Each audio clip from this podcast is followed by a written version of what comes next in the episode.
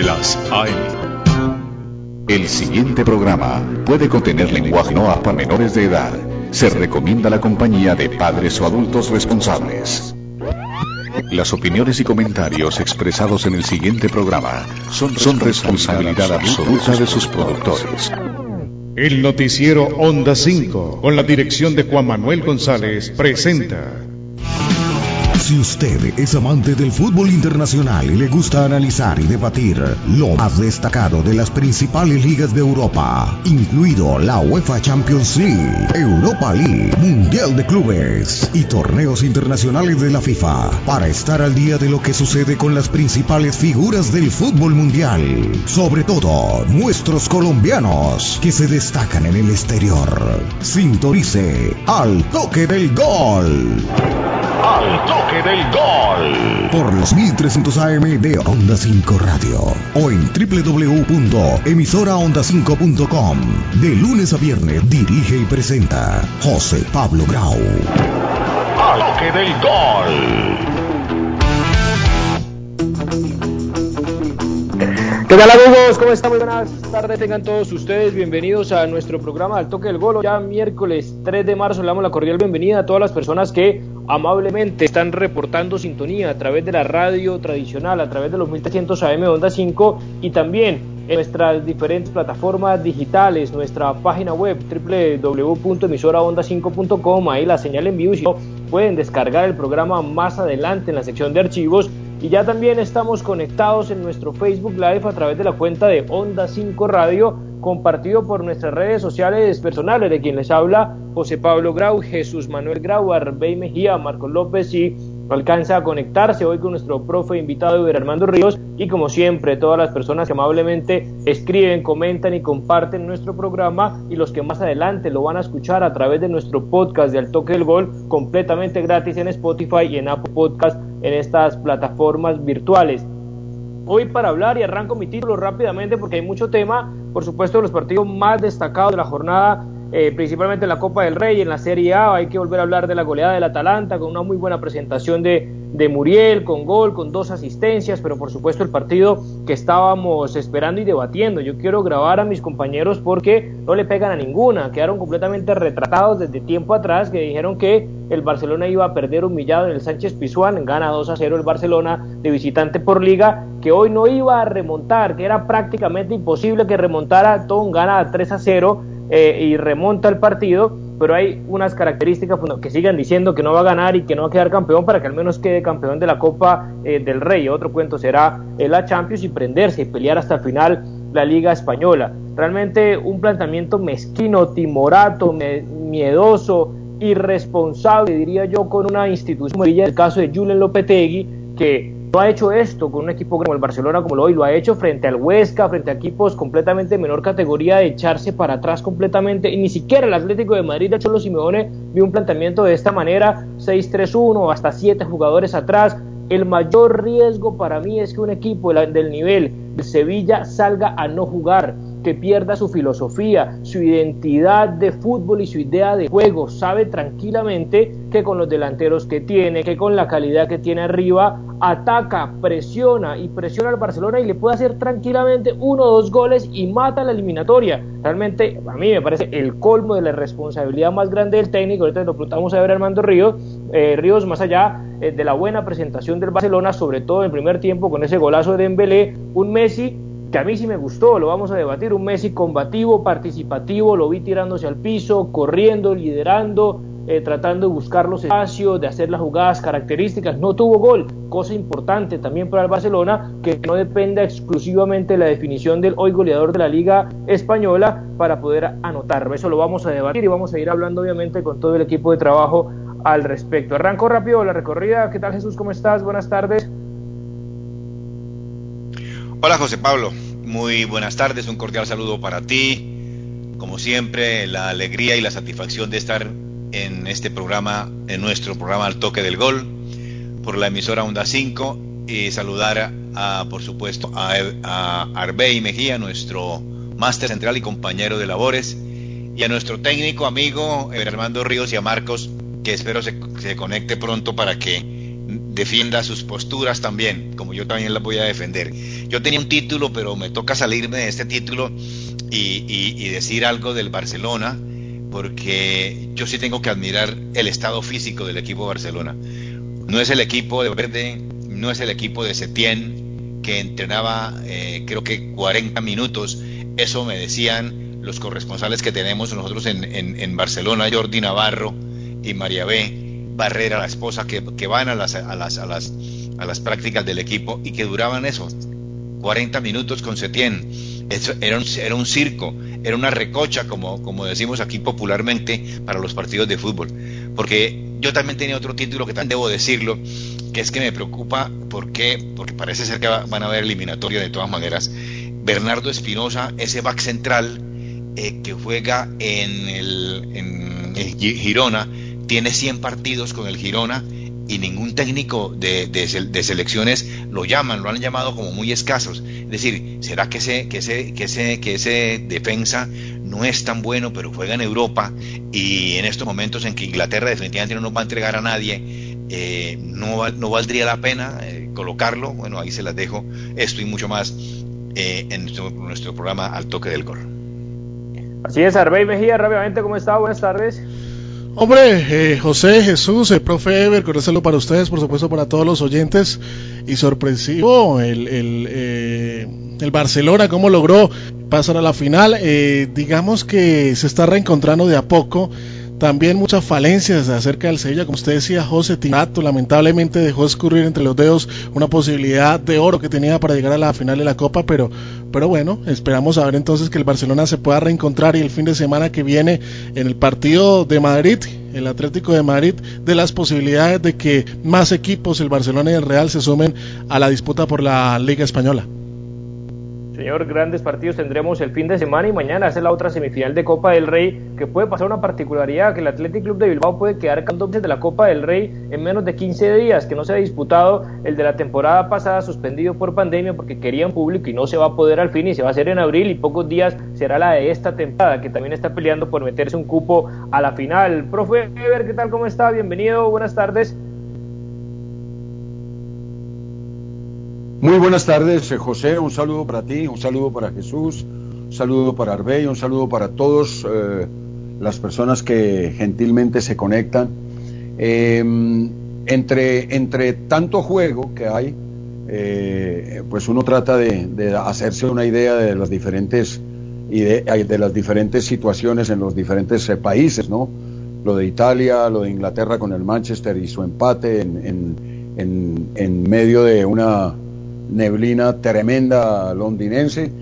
Y, y el, el, tema de el tema del Barcelona con, con eh, su ganada al Sevilla eh, mostrando la casta no mostrando la clase. Cuando ustedes hablan de del planteamiento de Lopetegui y su equipo es que entra, hay, hay situaciones a, a, responder, es decir, cuando tú vas ganando una serie, un partido, esto, 2-0, eh, si tú sales a atacar y te empatan, tú sales a atacar, a tratar de meter el gol, el tercer gol, y te hacen el 2-1 y te ponen 2-2, seguramente medio mundo te va a decir, pero si ya tenías una ventaja de 2-0, ¿por qué no cerraste puertas, cuadraste cosas, cerraste espacios y, que el otro equipo se estrelle?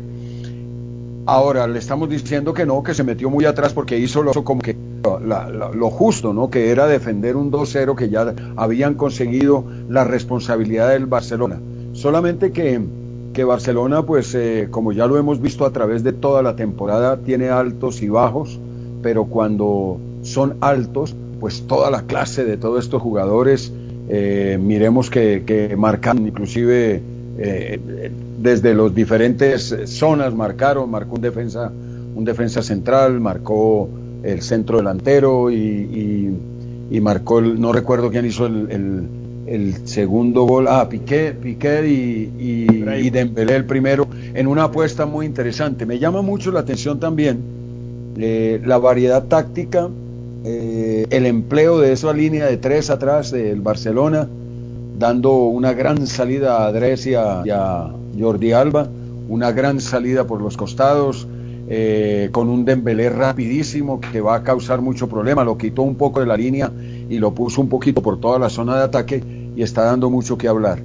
Interesante, triste un poquito con lo de Milan. El Milan a veces, pues ya estoy triste hace un par de semanas desde su derrota con, desde su derrota con, eh, con, eh, con, en el clásico con Inter, pues nos dejó un poquito y hoy la fuerza que hicimos hasta el último segundo, digo porque los que nos gusta el Milan, pues hicimos hasta el último segundo y creo que todos impulsamos eh, impulsamos ese jugador para que de una forma una forma no sé eso es un automatismo natural extraño que uno saca la mano ahí hacia arriba y, y comete el penal.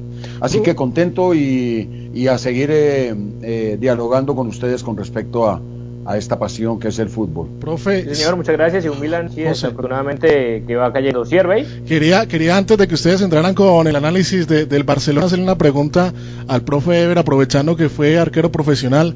Profe, ¿cómo le pareció la reacción en los tres goles del arquero del Sevilla?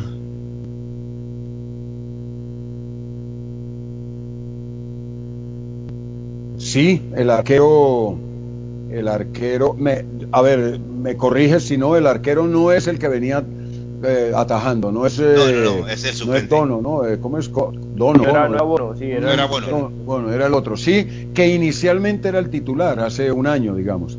Sí, me parece que a falta de a falta de, de cantidad, de se vio un poco comprometido, ¿no? En los goles.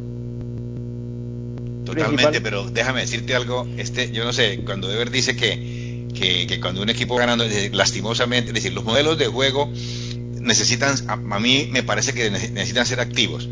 Yo pienso que lastimosamente, eh, y bueno, y eso con normalidad se, va, se ve, que el comportamiento de un equipo eh, está en función del resultado y en la dinámica de juego. Sí, eso, eso, eso es lógico, eso, eso tiene que ser así, ¿sí? Eh, si el equipo convierte un gol, entonces, este, eh, ¿qué, ¿qué, pasa? Que nos, nos eh, el comportamiento se torna más defensivo, ¿cierto?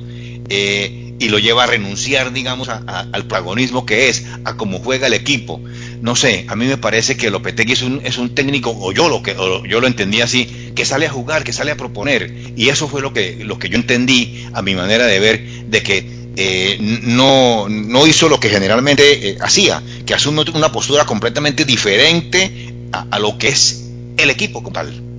Sí, y eso vamos a ir organizándolo, digamos, por, por partes, eh, Ever, porque claro, yo también obviamente entiendo la diferencia que significaba eh, de tener un 2 a 0, pues vuelvo y reitero, siguiendo al Sevilla en la Liga Española me sorprende que Lopetegui ha hecho esto muy pronto y yo creo que es un, un riesgo muy grande frente incluso a equipos de menor eh, categoría en la Liga Española y lo que pasa es que ceder, yo entendería el segundo tiempo, minuto 60, minuto 70, cuadrar líneas, organizarse atrás, ser estructurados, aprovechar una contra, pero salir del minuto cero eh, con esa disposición es permite al Barcelona dominar lo que normalmente domina, así no estén pasando por el mejor momento, no le puedes tampoco generar tantos, bueno, espacios no por lo difícil que es, pero no, no veían la pelota, un ataque tras otro, era como un boxeador que estaba a punto de caerse, pero no se caía y se veía que el Sevilla, y eso que le aguantó hasta el minuto 94 para el empate, cosa que me llamó poderosamente la atención de que no tuviera esa reacción, esa capacidad de lastimar un poco más al Barcelona pronto, porque sabía que cualquier movimiento eh, en ofensiva eh, hacía daño al Barcelona. Sí, yo creo que, bueno, no, no, no olvidemos que en el 1-0, minuto 70 y algo, eh, a, vota penal Sevilla, ¿no? Ese cambiaba un poquito todo, cambiaba un poquito todo. No, a mí me, me llama sí, mucho claro. la atención la discusión, me gusta, me encanta la discusión porque entra, entra un, unos temas, el tema que les estaba diciendo, es decir, tú vas ganando un partido 2-0.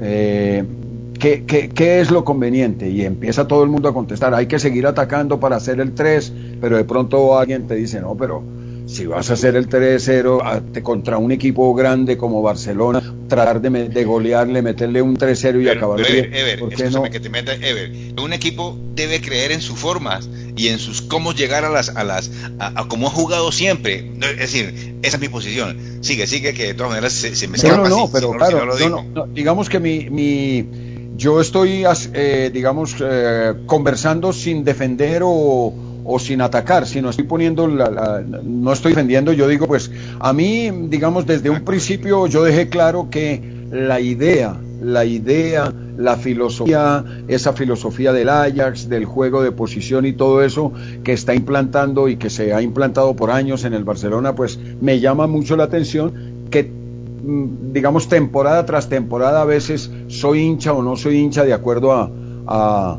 a, los jugadores, a la interpretación. Los dos últimos años no me gustaba Barcelona.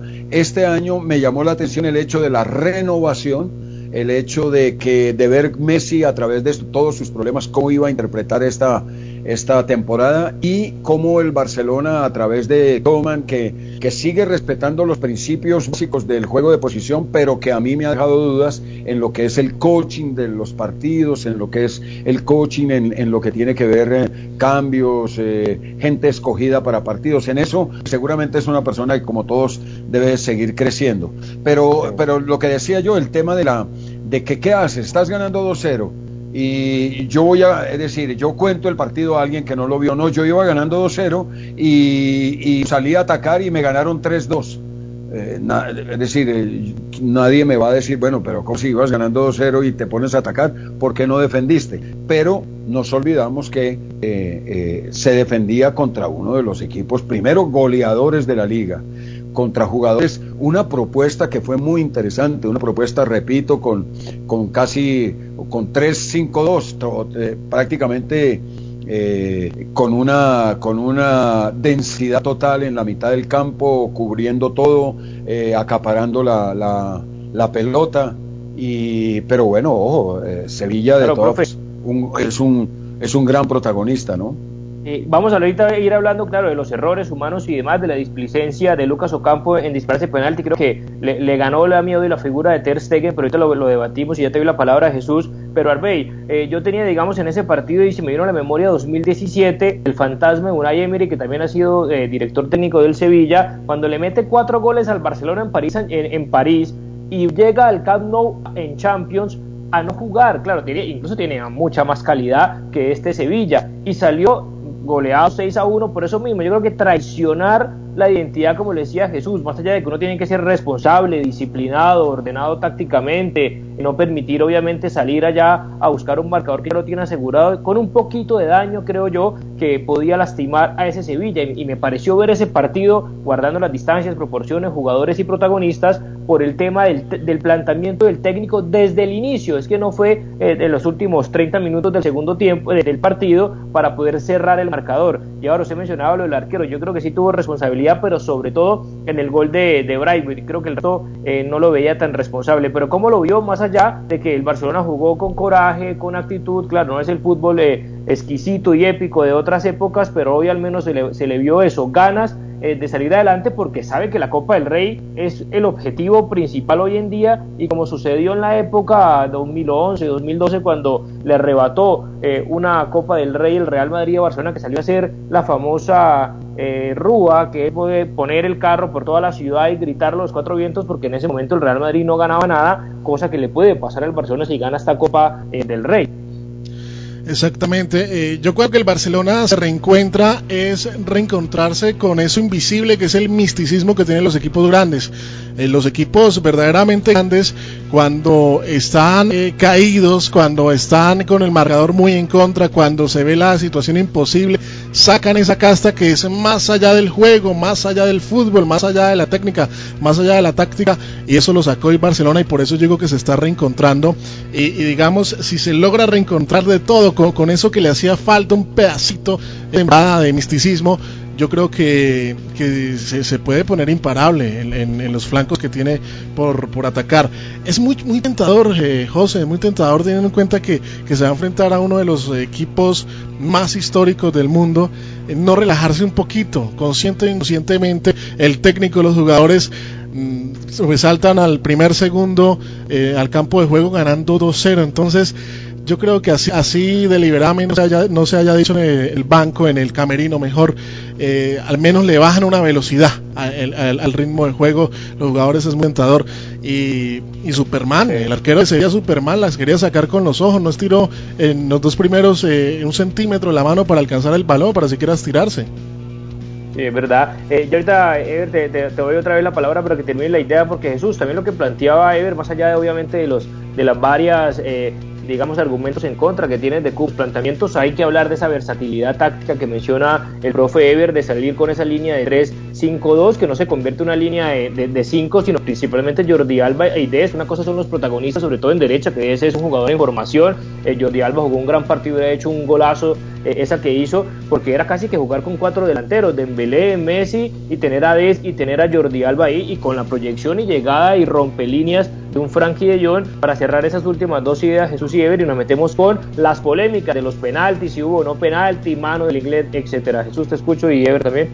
Eh, sí, eh, yo creo que estuvo muy bien en el planteamiento de Kuman, tengo que decirlo, yo le doy Palman, pero, pero el planteamiento estuvo bueno. Yo lo que digo es que se demora mucho en los cambios, en que se muere con la del, por supuesto todos los técnicos son así, no me deja mentir, se muere con la del, eh, es preferible, yo, yo no sé, yo creo que para mí es mucho más Ricky Puy que Moriba. Eh, y, el que muchacho Pedri estaba totalmente desahuciado. Pero quiero en conclusión a lo que dije antes de, del, del, del, Sevilla, es que si se juega en función de la necesidad definitivamente, eh, los resultados son muy pobres y el resultado es pobre, porque todo es malo. Si es como es que decían antes cuando las personas de antiguas, mis abuelas, que el que juega por necesidad pierde por obligación. Eh, cuando es así, Ever, yo no sé, yo, yo entiendo el fútbol así de esa manera y, y, lo, y lo, quiero y, y, yo sé que tú también entiendes el fútbol, ese fútbol exquisito de volumen de juego, un juego directo como, bueno, es, es también es válido, por supuesto, pero ese juego que Lopetegui hace con los equipos, no lo que hizo hoy definitivamente. Sí, Ever, ¿algo más ahí para cerrar la equipo en polémicas? Sí, no, seguramente pues todos estamos eh, digamos, extrañados, porque bueno, inicialmente el resultado en el No Camp era, era casi, casi definitivo, ¿no? Porque viendo cómo, cómo Sevilla se había impuesto. Yo creo que lo que pasa es que nosotros nos damos una idea de que Sevilla es un equipo súper ofensivo, pero no, Sevilla para mí es un equipo muy bien equilibrado, muy, muy bien equilibrado. Me acuerdo que el año pasado le ganó un partido, empató un partido con Sevilla con, eh, con Barcelona, un partido en donde hubo hubo hasta peleas un poquito con ese par de ese defensa central brasilero que tiene el Sevilla junto con el volante 5 que son, eh, son Fernando y, Diego Carlos, los, los, volantes con Couteque y el, el Canté Conté que es un defensor también con una proyección enorme, lo quieren ya varios equipos. Ah, eh, pensé que no seguía en el Sevilla el, el francés, ¿no? Con su pequeño afrito que eh, parece que es un equipo que se complementa, es un equipo que no es de, decididamente un equipo súper ofensivo. A mí me parece que pelea en todas las líneas. Eh, es del corte más del Atlético de Madrid, el Sevilla. Lo que pasa es que tiene unos jugadores interesantes con unas características que de pronto en, en, el juego, en el desarrollo del juego, lo hacen ver a uno como un que es ofensivo. Pero yo pienso que más pasa por la calidad técnica de los jugadores, pero es un equipo muy equilibrado que, que bueno, la tabla lo dice, ¿no? Está, en el, en el, en el podium y está peleando cosas, pues está entre los cinco primeros peleando cosas. El Barcelona, el Barcelona me, me gusta mucho la idea de, de, la línea de tres con ese par de extremos que, que, no se convierten, como decías tú, José, en una línea de cinco defensivas, sino se quedan siempre a tres. Es más, uno de los dos centrales casi que acompaña el mediocampo. Una propuesta muy interesante, a mí me pareció muy interesante. Ya en partido anterior lo habíamos visto un poco, ¿no? Entonces me parece que me parece que el, que el, eh, que el partido del Barcelona lo ganó bien, con un poco de suerte, lo del penal, eh, pero lo ganó bien con una disposición y estoy de acuerdo con, con eh, Arbey cuando hablamos de que estos equipos grandes sacan la casta y, y lo dejan a uno impresionado. Por eso están en otro, en otro, en otra dimensión estos juegos, ¿no? Le pegó un tiro en el palo, ¿no? Eh, metemos. ¿Cómo? También hay que, hay que contar que, que estuvo de, de, malas el equipo del Barcelona. Un tirazo en el palo de Jordi Alba que hubiera sido un golazo, pero bueno, un tiro en el palo es un tiro desviado, por supuesto. Eh, dicen los cánones del fútbol. Pero, pero me parece que en conclusión lo que yo quiero decir es eso. Sí, Lopetegui no, no es como el Cholo, pues yo, yo no lo veo así. Ever, no sé, porque el Cholo definitivamente no propone nada. En cambio, el equipo tiene gente que, que propone. Eh, Rackety propone. Eh, Jordan también propone. Este, en, estos, en este partido se dedicó fue a perseguir y a, pelear y cuando tiene jugadores importantes. Ahora, ese Marcos Acuña, ese lateral es, es, impresionante como llega. Ese Fiño Díaz no podía pasar eh, de ahí. Me parece que hubo, eh, que hubo ahí ese bemol que, que comenté anteriormente. no, antes de meternos a la polémica, a, las polémicas del partido, pues obviamente Julen Lopetegui tiene una propuesta diferente, pero, pero suele digamos, eh, y muy rápido eh, empezar de pronto como a, cambiar el esquema y a jugar casi que con dos laterales, con dos laterales derechos, dos laterales izquierdos, muy tirado atrás, esperar, resguardarse y salir una contra, pero hoy no le salieron los papeles. A ver, ya veo conectado, hablando de Marcos Acuña, a nuestro Marcos López, a ver si pone la cara, ahora dice que minimizó, que el Barcelona no debió ganar. A ver, ¿qué excusa tiene hoy Marcos? ¿Cómo está? Buenas tardes. Buenas tardes, José Pablo. Eh, un cordial saludo para todos mis compañeros y a los oyentes. Pues hoy no hay ninguna excusa, eh, realmente el Sevilla no compitió. Eh, me parece, no digamos vergonzoso, que no haya, no haya salido a buscar, pues al menos no dejarse ganar así. Aunque pues el Barcelona contó con suerte, que evidentemente tuvo la posesión y fue el que propuso y el que atacó pero pues eh, un gol al minuto 94 eh, siempre tiene que tener algo de suerte. Y pues ya con un jugador menos, pues evidentemente se le hace mucho más fácil. Eh, partidos de que realmente el partido fue muy bueno para los espectadores, como para la emoción, como para disfrutar un partido de semifinal de Copa del Rey. Y pues el Barcelona sabía que era lo de sí o sí lo único que tiene por jugarse y que está con vida porque realmente la liga, pues todo dependerá de este fin de semana. Entonces el Barcelona la tenía clara. El Sevilla eh, lastimó, eh, yo creo que le dio un golpe el fin de semana al Barcelona y hoy lo termina en el Así es, un buen partido también desde la emoción, desde el carácter, desde la fortaleza, desde los esquemas tácticos de ambos equipos, de las jugadas y de las oportunidades. Un buen partido de fútbol, estoy de acuerdo también, eh, más allá obviamente de los errores. Ahora metámonos y, y profe Ever, arranco con usted y escucho a todos mis compañeros si hubo no en las polémicas. Eh, sobre todo digamos el penalti de Minguez al minuto 70, el que falla y que obra muy displicente mm, Lucas Ocampo, me parece. Mm, a mí que no, no fue penalti más allá de una imprudencia, una obstrucción que puede hacer de Mingueza, el que habrá interpretado el árbitro, pero yo creo que era revisable en el bar y no lo hizo así porque estaba seguro el árbitro que fue, que fue penal. Clamoroso para mí el penalti de Lucas Ocampo, eh, que tiró ya a la desesperada a tapar el tiro de Lionel Messi al ochenta y pico, 90, y que el árbitro, le, claro, le pega el pecho, pero casi que abraza el balón eh, con las manos. Lo quiso ver y lo que todos están hablando, hubo no penalti de, del inglés a lo último, pero primero la para de pecho, ahí está la respuesta, si así decir, como decimos los abogados muy exegéticos, irnos al pie del reglamento, que ahorita lo leemos, pero más o menos esas fueron las tres polémicas. Si estoy de acuerdo, ya escucho a mis compañeros.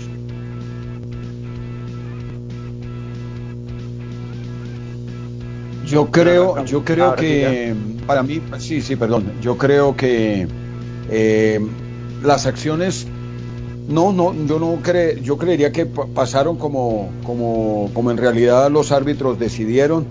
Eh, lo del inglés, pues es una pelota que pega primero en el pecho. Ya hemos aprendido que, que si viene de rebote de uno mismo hacia la mano, eh, hay que considerar eso, aunque sigue siendo un criterio del árbitro.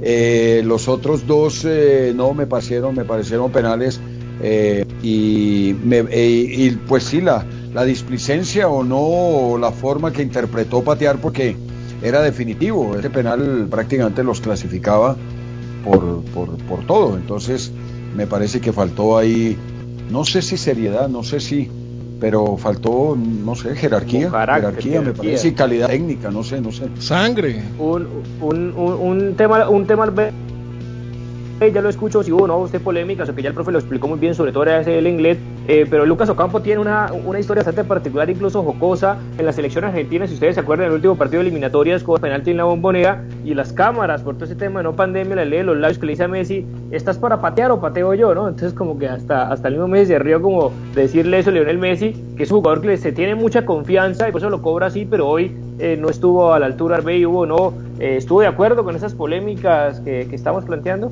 Eh, yo creo que no fueron tan polémicas, más interpretativas que otra cosa y no fueron tan, como tan claras como para, decir que, cambió, eh, que, se equivocó el, árbitro y por eso cambió el ritmo del partido. Me parece que Ocampo tuvo un exceso de confianza de pronto ese momento tiene que estar con la sangre más caliente para poder tomar ese balón y estar seguro que lo va a, llevar en la dirección correcta o por lo menos la más difícil para el arquero. Jesús, para ti polémica, ¿ya escuchó Marcos? Yo, pienso que, que en el, por ejemplo, la mano del inglés, yo la pito como, como penalti porque la han pitado muchísimo. Yo he visto muchísimos partidos que le pegan el hombre y después en la mano y pitan el penalti. Entonces, eso es a, discreción del árbitro, por supuesto, pero para mí fue penalti.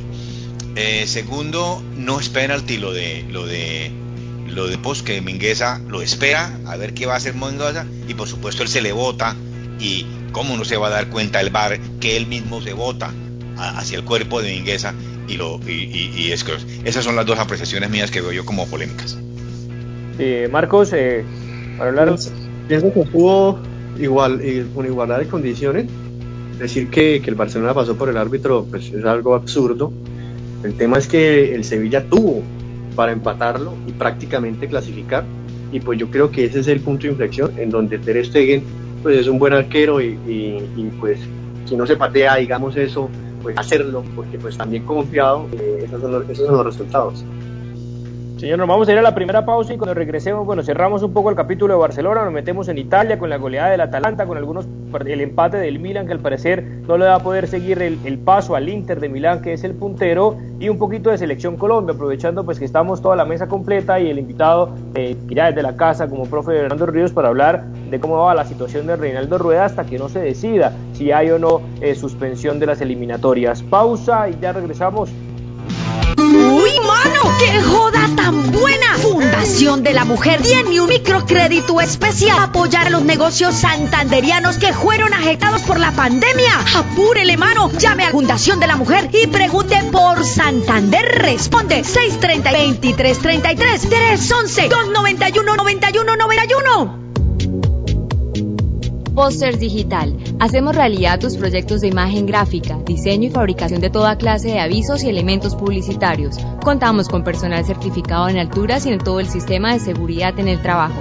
Póster Digital, tus ideas, impresiones sin límite. Póster Digital, calle 36, número 2853, Bucaramanga. Teléfono 45 3399 C45 4399 316 874 8253. Punto ASP, soluciones en aseo, cafetería y papelería. Te llevamos a domicilio gratis en Bucaramanga y área metropolitana, papel higiénico, toalla de papel, límpido, gel antibacterial, alcohol, jabones, servilletas, aromáticas, azúcar, café, vinagre, tapabocas y bolsas de aseo. Puedes realizar tus pagos por medio de transferencia bancaria, datáfono o QR. Teléfono 680-3044, 680-3178. Punto ACP, calle 37, número 2414. Rodrigo Parada Rueda, SAS. Expertos en Derecho Penal y Derecho Disciplinario. Su libertad y reputación son su capital más importante. No permita que su tranquilidad ni la de su familia estén en manos de profesionales inexpertos. Su tranquilidad es nuestra mayor preocupación. Representación de equipos médicos hospitalarios REN Limitada. Fabricación, distribución, representación de casas nacionales y extranjeras, importación, exportación y comercialización de productos y artículos relacionados con el ramo de la salud, educación e informática. Teléfono 632 2717. Para seguir adelante, CopFuturo te ofrece crédito educativo en línea. Ingresa a www.copfuturo.com.co y solicítalo de una manera fácil, rápida y segura con la mejor tasa. Atención telefónica 318-717-3270 y 317-404-6430. CopFuturo, construyendo sueños de progreso. ¿Necesita dinero? Compra-venta la segunda se lo soluciona. Se reciben joyas, electrodomésticos y herramientas en general. Contratos de compraventa a cuatro meses. Carrera 2W55A13 Barrio Mutis. Teléfono 644-2475. Saludos para todos en Colombia. Soy Samuel Vargas, periodista de Detective Sports y de Win Sports. Quiero invitarlos muy especialmente a sintonizar el programa Al Toque del Gol por Onda 5, la FM de las AM toda la mejor información, opinión e invitados del deporte nacional e internacional. Recuerden, al toque del gol en Onda 5. Saludos para todos en Colombia. Bien, seguimos aquí en la segunda parte del toque del gol, 6 y 36 minutos. Y mis compañeros les pido en esta respuesta a brevedad para cerrar el tema Barcelona que llegó a su décima final de las últimas 13. Por primera vez en la historia un equipo español eh, hace los números del Barcelona en Copa del Rey. Eh, otra cosa serán otras competencias. Marcos, para usted esto le genera y para todos los compañeros una motivación extra al Barcelona para que sueñe con Liga, una cosa es Copa del Rey que está en la final y hay que ver si la gana, con Liga y la posible remontada al Paris Saint Germain o usted solamente cree que el Barcelona va a asumir esta Copa del Rey? Eh, José, depende, vuelvo y repito, del partido de este fin de semana el Atlético con el Real Madrid, porque si gana el Real Madrid, evidentemente ya tienen muchas más posibilidades pues, de acercarse al Atlético, ya sería un mano a mano con el, equipo merengue. Esto sirve claramente, estas victorias eh, en lo anímico son muy importantes. Además, si la Champions yo, yo creo que ya debe pasar la página, pero pues al menos puede soñar con Copa del Rey que por una liga. Señor, recordemos que el Barcelona le hace falta jugar contra el Real Madrid y contra el Atlético. Arbey, eh, ¿su respuesta? Le ganamos este fin de semana al Atlético y se vuelve eh, una lucha de tres. En la Champions y la veo más complicada, José. Sí, señor, ahí sacando siempre a su equipo. Jesús, eh, ¿tu respuesta? Hombre, sí, Arbey, me parece tan extraño que un buen periodista deportivo no, no se le nota el hincha, pero bueno. Eh, yo diría que eh, el Atlético de Madrid gana los partidos que tiene, el, Real Madrid, perdón, gana los partidos que tiene que ganar. Eh, y, en cuanto a que el Barça mm, definitivamente va, tiene que pelear por la Copa del Rey, la tiene complicada, con el que quede la tiene complicada. Siempre será complicada porque el Barça tiene una defensa que, da, que da muchos espacios. Es que esa línea de tres, no sé, a mí, a mí, no me gusta ¿no? Esa, esa, esa, línea de tres, personalmente lo digo, con todo el respeto de los técnicos y de nuestro ah, técnico amigo Armando Ríos. Pero esa línea de tres a mí no me, a mí no me parece eh, fiable porque se tiene que tener jugadores eh, de un físico impresionante y jugadores también que, que, que, sean de ida y vuelta. Por ejemplo, Sergiño Des perdió muchas pelotas y, y, y casi que dejaba pagando al equipo buscando espacio. Entonces eso es lo que es, eso es lo que es preocupante en la línea de tres. Y sí, el Barça tiene que ver la, la, la, la, copa esta y la liga, pues eh, por lo menos mm, tratar de ganarla, tratar, eh, también la, tiene muy difícil, pero, pero bueno, con lo que hizo hoy por lo menos el ánimo está muy arriba. con este ánimo, Ever, ¿le, da para la liga y, y soñar con, con una épica en Champions? Sí, yo creo que sí. Yo creo que, pues, luchar en la liga, lo que pasa es que eh, en ese codo a codo, en ese mano a mano, pues tiene equipos de grandes, de gran categoría, además de un Atlético que, no sé, en el fondo no sé si merecería eh, la liga, ¿no? Un equipo que, que, ha hecho las cosas muy bien, toda la atención la ha acaparado Barcelona y todas sus, sus situaciones desde el principio del año con lo de Messi, la ha acaparado el Real Madrid con con eh, su equipo, su mismo equipo, su equipo monótono, pero ganador igual.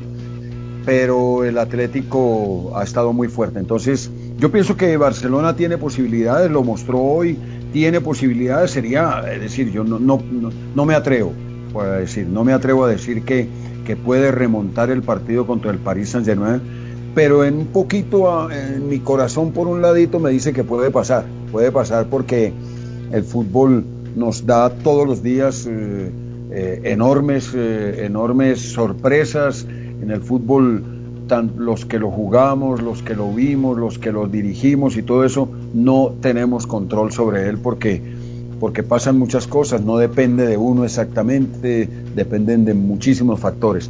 Entonces, para mí, Barcelona abrió, abrió el compás de espera a todo el mundo pero lo que, digamos, eso sí es, eh, sí es eh, sólido, el hecho de que ese proceso que nosotros lo vimos tan oscuro a principio de año, que se iba a Suárez, acordándole a Jesús Manuel que, que llora por Suárez, ese Suárez y toda esa gente que se fue y que veía y que vislumbraba un Barcelona oscuro y, y algunos partidos pasó así, en algunos partidos también, pues en el último partido de, de Champions dejó ver un poquito eso, pero en general es un equipo que ha ido cuajando, un proceso que ha ido fortaleciéndose, es un proceso que, que algunos jugadores, eh, ha estado en una búsqueda constante, Koeman ha estado en una búsqueda tanto en la parte estratégica, táctica, como en la parte rendimiento individual. Ha estado buscando, Dembélé estuvo, no estuvo, eh, juega, no juega. Eh, en la mitad del campo, bueno, De Jong se consolida, grandísimo jugador. Eh, el regreso de Piqué, que poco a poco me gustó mucho el manejo de Piqué. Eh, hablo del manejo de, las cargas sobre Piqué. El tipo entra, juega, juega 50 minutos, después juega 60, después ya hoy juega el partido completo. Es decir, me parece que ha habido, ha habido un gran profesionalismo en eso. Yo auguro que, que, le vaya muy bien a Barcelona y, y los eh, aficionados pues estaremos eh, encantados, ¿no? Yo creo que, que esto le da ánimo para pelear hasta el final la liga ganar porque tiene mucha chance más allá de lo que pueda pasar en el derby de Madrid este fin de semana porque después tiene que ir al Bernabéu y tiene que recibir al Atlético de Madrid, visitar a la Real Sociedad, grandes partidos en España, lo mismo también sus, sus rivales, pero claramente que al menos pierda decorosamente, parece raro perder decorosamente en París, es decir, que no le vuelvan a meter cuatro o cinco goles, se los humillen más y si ya soñar en la épica como, lo hicieron en el 2017, pues será otro cuento. Quería terminar el programa, eh, pues sé que falta algunos minutos, pero con el tema de Selección Colombia. Marcos, antes de escuchar también a Ever y a todos, eh, ¿cómo ha visto, más allá del buen momento de jugadores en Italia, como el caso de Muriel? Hoy jugó también Dubán Zapata, ingresó al minuto 69, Juanfer Quintero anotó su primer gol en China, que siempre Juanfer está en el corazón eh, de todos nosotros, sin hablar de los hinchas eh, de River. Morelos también participó y fue importante. Hizo gol. Y, hizo gol y a pesar entonces de que ya incluso Klopp salió a decir que no prestaría a sus jugadores con la, problema de Inglaterra. Gol de goleador, ¿no? Sí, sí, es un eh, cazador en el área. Muriel puede jugar de nuevo, que es el debate que siempre decimos. Santos Borré, arranco Marcos, ¿cómo ve esa situación? Al fin, que se debe o no. Ayer hablábamos de que se deben suspender las eliminatorias, pero ante el panorama actual, yo creo que esta situación nos ha puesto en jugar como, como si no hubiera los de Inglaterra, pues toca jugar con otros jugadores. ¿Y cómo ve este panorama eh, de Colombia? Pues José, yo, yo sigo en la misma posición de que Colombia tiene con qué. Yo sé que son los dos titulares de la saga central y pues el creador estrella realmente hay material, independientemente de, que no jueguen, digamos, sería algo que no jueguen siempre, el tema de los centrales, pero de ahí para arriba pues el mediocampo y, y pues más que la delantera está pasando por un buen, muy buen momento, entonces es beneficioso, pero pues igualmente no deja de ser Brasil y pues si no van a prestar de otros países los jugadores sí pues la verdad deberían aplazarse porque la selección Colombia sí estaría muy perjudicada. Sigues en esa línea, Jesús y, y Arbey, para escuchar también a Ever sobre su opinión de Selección Colombia, que deben aplazarse las eliminatorias o jugar así con las condiciones, eh, porque uno dice, un mundial no se para porque las figuras no puedan viajar, bueno, yo sé que hay pandemia y demás, por supuesto, o los jugadores que han sido afectados por coronavirus, pues quedan como de baja, lesionados y jugará otro. Debe jugarse con estas condiciones, garantizando obviamente la seguridad mínima eh, que hemos visto en los últimos partidos de eliminatoria con todos los protocolos. Al parecer eh, va a haber fecha eliminatorias, eso se decide el viernes, pero es muy probable que los mismos presidentes de las, de las federaciones en Sudamérica han dicho que, tenía que jugar con, con, lo que se tiene porque no hay otra fecha disponible para eso. Eso es el planteamiento que están diciendo. Todavía eso no es oficial, pero es muy probable, hay una probabilidad grande de que esto ocurra. En Colombia, por ejemplo, ¿quién puede reemplazar a James? Eh, Harlan Barrera, por ejemplo. No, ah, para mí no. Eh, entonces Colombia se ve muy Cardona, pero Cardona, sí, bueno, es decir, pero digamos aquí en Colombia, que, que, que, esté Harlan Barrera, yo, no creo que sea. Pero entonces sí, la verdad es que eh, eh, a Colombia se le perjudica de qué manera. Y, bueno, esa defensa central que yo les dije, Bernardo Espinosa, para mí es más que Murillo, con todo el respeto que se merece Murillo, pero no sé, no sé por qué digamos hay tanto técnico y Ever no me, no me respondiste esa pregunta que no le gusta a Bernardo Espinosa. No, pero a mí sí me parece mucho más Murillo que Espinosa, pero ya, ya lo escuchamos a Ever. Eh, Arbey, eh, ¿sigue en la postura de aplazarse o cómo lo ve o jugar con lo que se tiene en este momento? Yo, yo quisiera que aplazaran porque es que es un factor más que, que, que, va a incidir, un condicionamiento más. Yo sí quisiera ver eh, las eliminatorias con salud deportiva, por decirlo de esa manera. Señor Ever, ¿cómo ve la situación de Selección Colombia, jugar con lo que se tiene? Porque también hay que sumar que los de Bélgica tampoco deberían venir, bien pensando en Muñoz, en Locumí, en Cuesta. Eh, ¿Cómo ves este panorama? Yo creo que, no sé, la pandemia nos, nos ha enseñado tantas cosas que ya uno no sabe. Eh, yo creo que se va a jugar esa eliminatoria, yo creo que se va a jugar. Eh, no entiendo por qué si uno viaja de un país a otro uno llega, le hacen la PCR, la prueba, sale negativo, ¿por qué debe hacer eh, cuarentena? Porque esa podría, esa podría ser una solución. Los jugadores vienen, juegan, llegan de nuevo a Inglaterra, les hacen la PCR, están positivos, bueno, a recuperarse, están negativos, sigan normal. No veo por qué haya, pero, pero ya te digo, no, no, nos, nos ha enseñado muchísimo la pandemia. Yo diría que sería, va a jugarse la, la eh, no olvidemos que Brasil perdería a Gabriel Jesús, perdería a Firmino, los arqueros.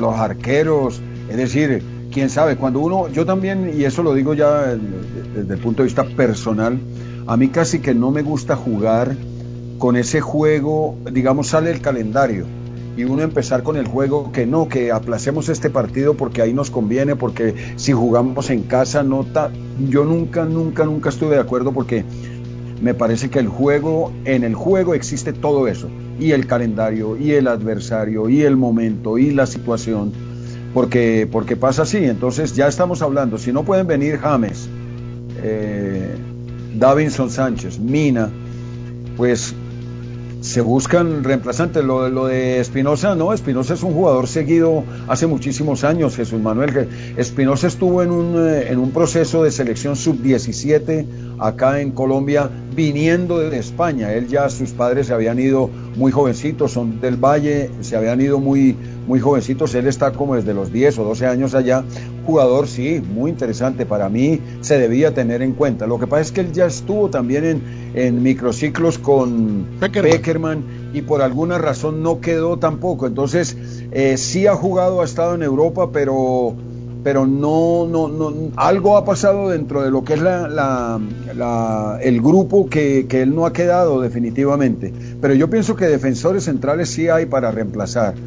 Yo creo que inclusive en Colombia ya deberíamos estar buscando, eh, y eso lo digo para todos los puestos, porque no hemos hablado, pero lo de Falcao, lo de nosotros todavía, y hoy a propósito Falcao entró y, y jugó y, y hay esperanzas nuevamente, pero tenemos que ser serios, pensar y reconocerle a Falcao toda su grandeza, pero también ya pensar en que, en que, en que no puede jugar toda la vida con la selección, ya hay que pensar ni siquiera entrar en polémica.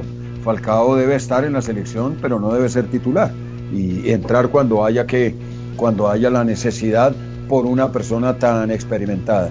Yo creo que centrales también hay. A mí, a mí personalmente me están gustando dos centrales en Colombia muy, muy interesantes, que es Arias, el central del Cali, su perfil izquierdo, su talla, eh, su conducción de balón, eh, es un jugador que puede eventualmente tener una oportunidad.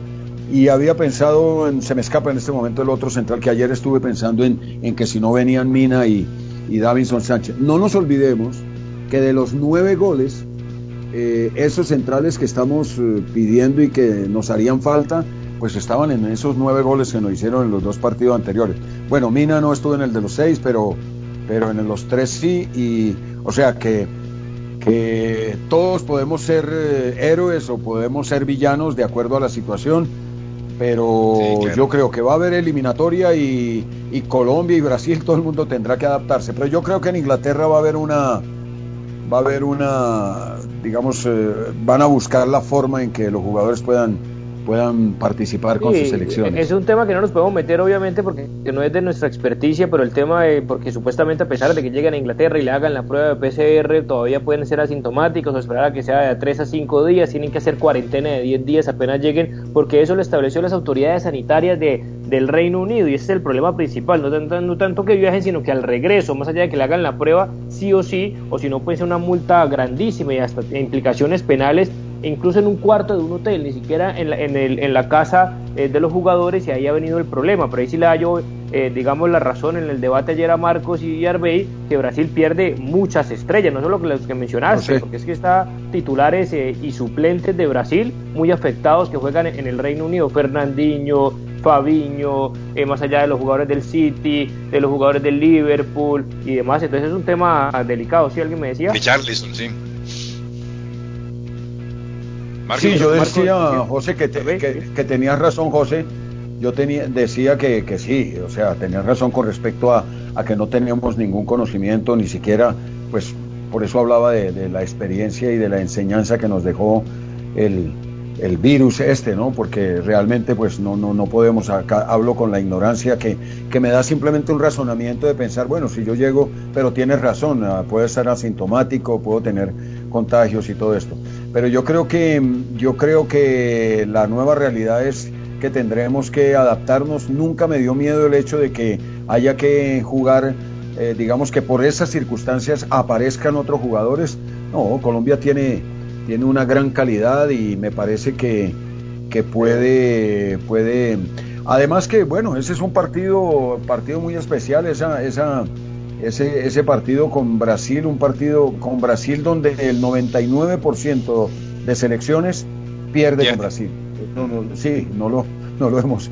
Eh, acá yo creo que un par de veces hemos sacado empates Sí, Brasil B y Brasil C, más importante que Colombia, que ese fue el debate de ayer, pero se nos acaba lo, el tiempo porque tenemos que cerrar C55 para el siguiente programa de la emisora, pero sí, estoy de acuerdo, hay que adaptarse, salvo que no se garantice la seguridad de quien llega y quien sale del país, es diferente, pero si hayan estado las bajas y nos duele James Rodríguez y Lerma y demás, yo creo que tiene que recomponerse eh, un poco y adaptarse y jugar de esta manera, así Brasil tenga las nueve bajas que pueda tener, empezando por los dos arqueros, pues tendrá de sobra también obviamente y Tite maneja y ustedes los técnicos manejan 50, 60 jugadores de selecciones por si puede pasar una eh, u otra cosa. Necesito ya irnos en la despedida, Jesús, un mensaje final y, despedir una vez ya para despedir a todos. No, pues la verdad que agradecerle a, nuestro gran amigo Armando, todas las, aquí me escriben y me dicen que estuvo excelente el programa por, por sus, por su idea y, lo que quería concluir es que Colombia, eh, todas las elecciones deben jugar, es decir, ahí no hay nada que hacer, nos tenemos que adaptar, como se dice, a este, a este virus. Una feliz noche para todos y nos encontramos mañana. Señor, gracias, Arbey. Una buena noticia fue que Ospina estuvo hoy en el banco en el partido que empató el Nápoles 3 a 3. Gracias por la invitación, feliz noche para todos. Marcos, pero al final se llamaría Falcao y Quintero porque acabaron de reaparecer o hay que darles un poco más de tiempo. Falcao siempre para mí va a estar y Juanfer, la verdad, si está en la Liga China, es un crack yo en Zapata. Feliz noche, José, y a todos mis compañeros. Gracias, Marcos. Gracias, eh, profe Ever. Nos vemos en una próxima oportunidad. Gracias por estar con nosotros. Sí, gracias a ustedes, muy amables. Eh, creo que ojalá, para mí, ojalá haya, haya eliminatorias y muy agradecido con todos eh, a una próxima oportunidad. Sí, señor, agradecemos como siempre a todas las personas que amablemente estuvieron sintonizados con nosotros a través de la radio, redes sociales, nuestra página web y nuestro podcast del Toque del Gol, que más adelante sale al aire y seguimos debatiendo el día de mañana más información de lo más destacado del fútbol internacional y seguiremos pendiente de lo que sucede con las eliminatorias y Copa América, si se suspende, si se aplaza eh, o no estos partidos oficiales de la Selección Colombia. Muchísimas gracias a todos ustedes y que tengan una feliz noche. Hasta aquí, al toque del gol, presentó José Pablo Grau. Al toque del gol.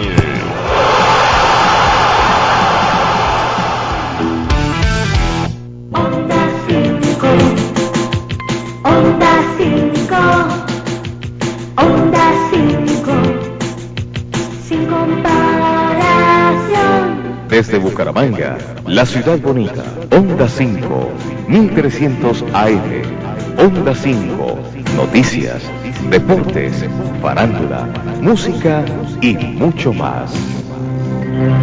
Onda 5, lo bueno de la radio. Sin comparación,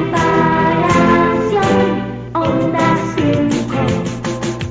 5, Onda 5. Cuando los niños aprendemos en casa acerca de los riesgos de consumir drogas, tenemos menos posibilidad de consumirlas. Hablen con nosotros. Escúchenos y díganos que consumir drogas no está bien.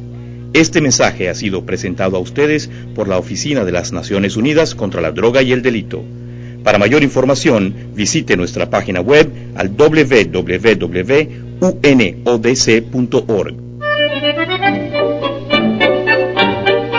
En Domingo Recuerdos, vive el disco de 78, 45 y 33 revoluciones por minutos. Ya no estás más a mi lado, corazón. Canciones inolvidables, anécdotas, historias, solo para coleccionistas. En el juego de la vida. Presentan el maestro Omar Mateus y Raúl Montes. Domingo Recuerdos.